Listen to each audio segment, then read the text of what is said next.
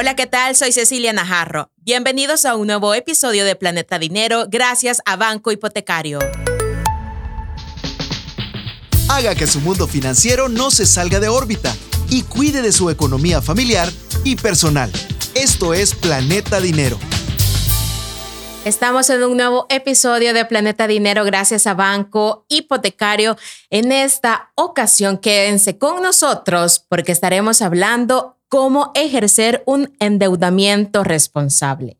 Por eso nos está acompañando Pamela Carranza, analista de publicidad de Banco Hipotecario. Bienvenida, Pamela. Muchas gracias, Ceci. Yo siempre de verdad encantada de poder estar acá contigo platicando sobre estos temas financieros que son sustanciales para nuestra población salvadoreña y sobre todo que seguimos aprendiendo sobre educación financiera. Y aunque no lo parezca, el endeudamiento responsable es una práctica financiera importante y también va de la mano con la salud financiera. Hablar de ello implica tomar préstamos o deudas de manera consciente y planificada, asegurándose de que puedas cumplir con los pagos y que las deudas se utilicen para inversiones o necesidades legítimas. Eso es lo que hoy queremos dejar claro, ¿verdad? Porque muchos se preguntarán, endeudamiento responsable. ¿Existirá eso? ¿Es posible, Pamela? Exacto. Así que hoy vamos a resolver esta interrogante. ¿Qué es el endeudamiento responsable? Bueno, tú acabas de decir algo bien importante. O sea, a veces nosotros escuchamos la palabra deuda y claramente lo asociamos como algo negativo, incluso se asusta, y es totalmente normal y comprensible.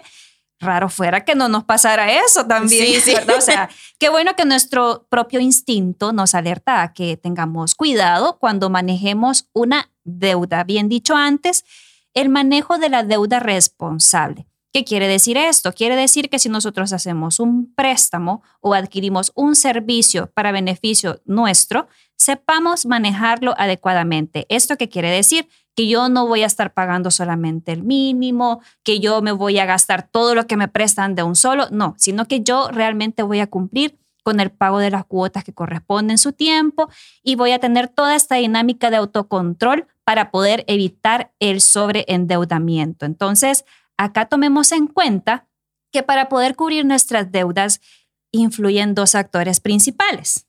Okay. Entonces, ¿quién es el primer actor principal? Pues el consumidor. Así es. La persona que en este caso pues, va a ser el préstamo. El segundo actor es la empresa o la institución financiera que te va a facilitar este crédito. Dado esto, pues estos dos actores principales, los roles que tienen son bien específicos. Por ejemplo, el consumidor, la tarea principal que tiene, pues es el buen manejo de esta deuda para poder comprar bienes que sean duraderos y obviamente pues irla pagando en cuotas controladas.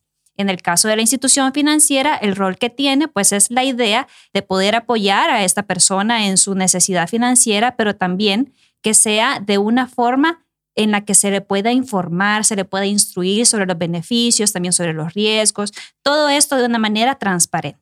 Pamela, pero ¿hay algún secreto o alguna técnica que me pueda facilitar el ejercer un endeudamiento responsable? Porque el autocontrol claramente debe de estar presente. Es decir, creo que eso no debemos dejarlo de lado.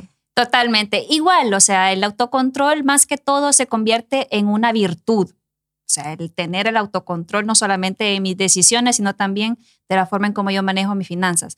Entonces, más que una regla, pues es una sugerencia. La decimos sugerencia porque está ya en las manos de las personas el tomarla o no. Pero eh, se sugiere la implementación de la famosa regla 50, 20, 30. Ay, contame, ¿cómo es? ¿Cómo es eso? Ajá, nunca ¿Por qué tanto número? ¿Cómo sí, es? Sí, sí, 50, 20, 30. ¿Lo dije bien? Sí, lo dijiste ah, bien. vaya, súper bien. Vaya, aquí la, aquí la cuestión es eh, que nada está escrito en piedra. Aquí tú puedes también, obviamente, pues adecuarlo de acuerdo a tus propias necesidades familiares y básicamente consiste que el 50% de tus ingresos mensuales deberían ser destinados a pagar tus gastos básicos. Por ejemplo, si tienes algún servicio eh, que pagar, como las cuentas de agua, de luz, hipoteca, transporte, entre otros, pues aquí lo vas a contemplar. Si te sobra presupuesto a fin de mes, destinalos a qué, Ceci? A tus ahorros. Ah, súper bien. Lo tenía aquí en la punta de la lengua. Te lo alcancé a leer, por eso Ajá. dije tus ahorros. Pero sí, es válido y totalmente. En este caso, ahí, ahí entra, ¿verdad? Y en el 20%, que deberíamos destinarlos a los ahorros. Creo que es lo que más cuesta, Pamela. Sí, es lo que más cuesta, pero no hay ahorro pequeño. Así es. Con cinco dólares yo creo que uno hace la diferencia, Pamela. Por supuesto, porque aparte te va a ayudar a tener un colchoncito por cualquier emergencia, por alguna eh, pues deuda futura que también puedas tener. Y si tú aspiras a seguir estudiando para tus, tus estudios superiores, para la llegada de algún hijo de repente, si estás planificado tener tu propia familia, para hacer incluso arreglos en tu hogar u otro tipo de destino que tú quieras darle a este ahorro. Pero sí es importante que cuando ahorremos tengamos en mente este ahorro va a ser para tal cosa. Siempre ponerle un nombre a ese ahorro. Y finalmente, el restante 30% lo deberíamos dedicar a nuestros gastos personales. Este dinero lo podemos ocupar más que todo, por ejemplo, si hay algún regalito de alguien especial que cumple años de ese mes, pues entonces ese dinerito. El novio, la novia. El novio, la novia. pues ahí, ¿verdad? Ahí cuenta. Es importante eh, un tip que aquí te lo voy a compartir entre nos. Ah, ok. Ajá. Fíjate Entre, en confianza. En confianza, te lo cuento. Muchas veces cuando hay alguna celebración, nosotros siempre queremos quedar bien con esa persona y darle un regalo súper especial y muy bonito. Pero si a veces son eventos familiares, como por ejemplo las fiestas navideñas que ya se van a aproximar dentro de ya casi nada, entonces muchas veces los invitamos a hacer regalos eh, familiares o grupales. O sea, si son, por ejemplo, cinco personas en esa familia, no le des tal vez a todos uno, uno, uno, uno, un regalo a cada uno, sino dar un regalo por familia. Grupal. Grupal, claro. Es decir, eso también ayuda también a nuestra economía familiar y personal. Ahí cada quien pues considera su presupuesto y valora también sus posibilidades. Pero sí, en gastos personales es donde nosotros incluimos nuestro restante 30%. No, la verdad que es una buena opción la que está dando. Es que Pamela, yo creo que acá es como saber ser creativos con nuestras finanzas, que hace poco lo estuvimos hablando también, de poner esa creatividad y no ser tan rígidos, porque si nosotros estamos con unas reglas demasiado pesadas, nos vamos a ahogar nosotros mismos y puede ser que muchas veces no, no lleguemos a ese punto de decir, estoy tan endeudado y simplemente es que no hemos distribuido bien nuestro dinero.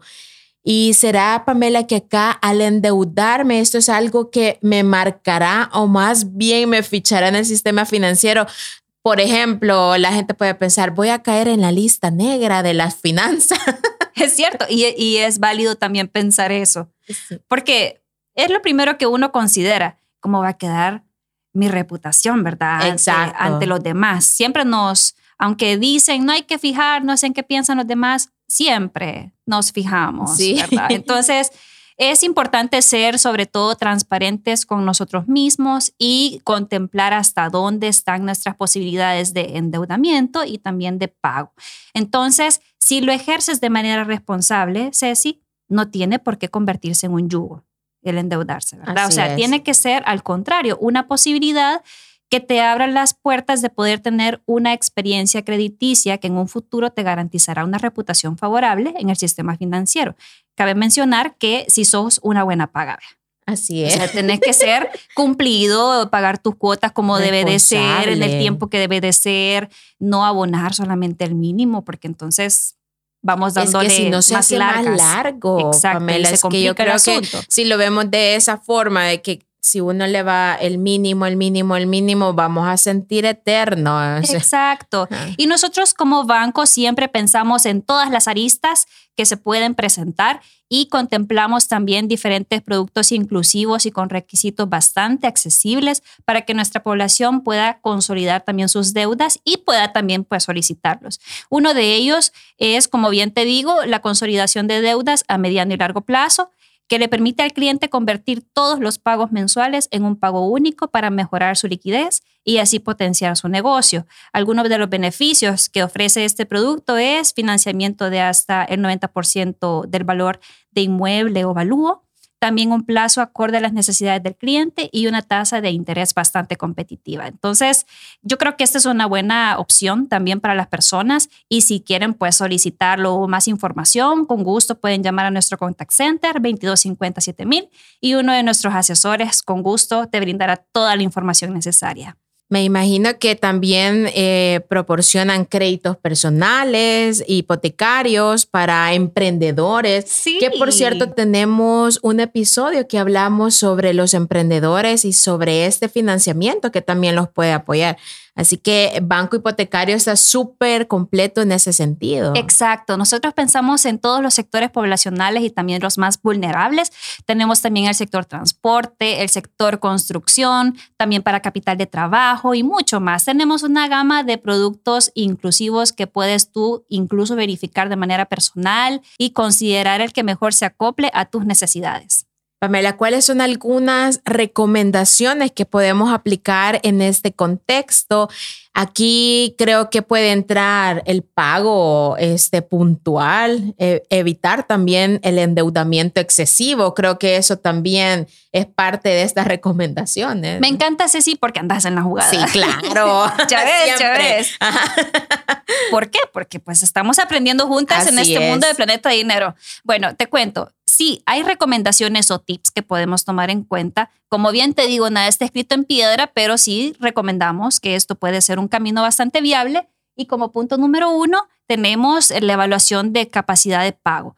Tú evalúa cuál es tu capacidad de pago antes de tomar un préstamo. Así que analiza tu situación financiera actual y calcula cuánto puedes destinar mensualmente al pago de la deuda. También tenemos el pagar puntualmente. Como bien decíamos, si tú tenés eh, que pagar el 9 de cada mes, pues saber que el 9 de cada mes tienes realmente que pagar, consolidar tu deuda, tu cuota correspondiente.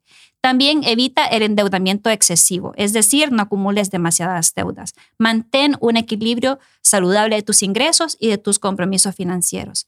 También considera, importantísimo, Ceci, conversar con tu familia antes de adquirir una deuda o un préstamo. ¿Por qué? Porque te pueden dar también otra reflexión al respecto, también analizan juntos la deuda familiar o los ingresos, cuánto tienen y todo, y ahí se va valorando el ajustar puede ser presupuesto para cumplir con una Buen cuota. punto, Pamela. Eso creo que es muy importante de valorarlo porque eh, algunas veces puede ser que el padre de familia o la madre quieren eh, ellos agarrar algún préstamo, un financiamiento y muchas veces sin consultar, es decir, cómo se va a ir pagando poco a poco. Y claro, y si no se habla entre la misma familia, puede ser que más adelante pueda dañar las finanzas también y, no, y después no se sepa cómo salir Exacto. de los gastos básicos del colegio de los niños, de la alimentación. Este, Exacto. has mencionado algo muy importante para todas aquellas padres de familia que nos están escuchando. Así es. Y esto me lleva a una última recomendación y esta es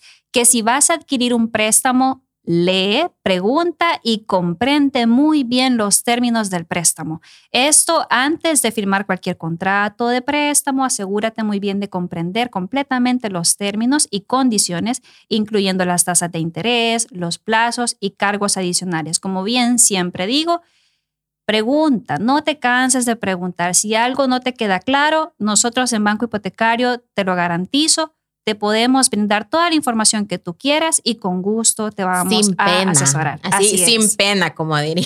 Por supuesto. Nos hace felices, ¿qué te puedo decir de verdad? Nos hace muy felices poder ver crecer a nuestra gente a través de, de cómo ellos mismos también se informan de manera financiera para poder tomar la batuta de sus hogares. Es que es un salvadoreño ayudando a otro salvadoreño. No creo que no hay mejor forma de, de asesorarse con los expertos de banco hipotecario. Muchas gracias, Ceci. Bueno, Pamela, ya para ir finalizando, entonces vamos a conocer los tres puntos que hemos aprendido en este nuevo episodio de Planeta Dinero. Como punto número uno, el manejo responsable de una deuda de la mano con el autocontrol se convertirá en un aliado para tu economía. Además, esto te permitirá tener una excelente calificación en el sistema financiero. Punto número 2. Ahorra y analiza tu estado financiero. Recuerda que tu capacidad de endeudamiento no es igual al límite de tu crédito o préstamo. Planifica y ten presente cuánto dinero tienes para pagar efectivamente tus deudas. Y punto número 3. Busca asesoramiento financiero con profesionales en el RUB. Si tienes dudas o problemas financieros, considera consultar a un asesor crediticio para obtener orientación específica y nosotros en Banco Hipotecario de verdad nos complace poderte brindar este apoyo cuando tú lo necesites. Perfecto, Pamela. Muchísimas gracias por habernos acompañado en este episodio de Planeta de Dinero. Gracias a Banco Hipotecario. Muchas gracias, Ceci, y hacerles la atenta invitación a que también nos busquen en Spotify como Planeta Dinero y encontrarán muchísimos episodios en donde puedas aprender sobre educación financiera. Así es, lo puedes escuchar cuando vaya en el tráfico, esté en su casa haciendo limpieza o incluso cuando tenga una tarde libre. Creo que nunca es tarde para aprender sobre finanzas. Así que muchísimas gracias, Pamela. Hasta la próxima, Ceci. Soy Cecilia Najarro. Esto fue Planeta Dinero, un episodio nuevo todos los viernes. Esto fue Planeta Dinero, el espacio en el que nuestra economía se mantiene en órbita.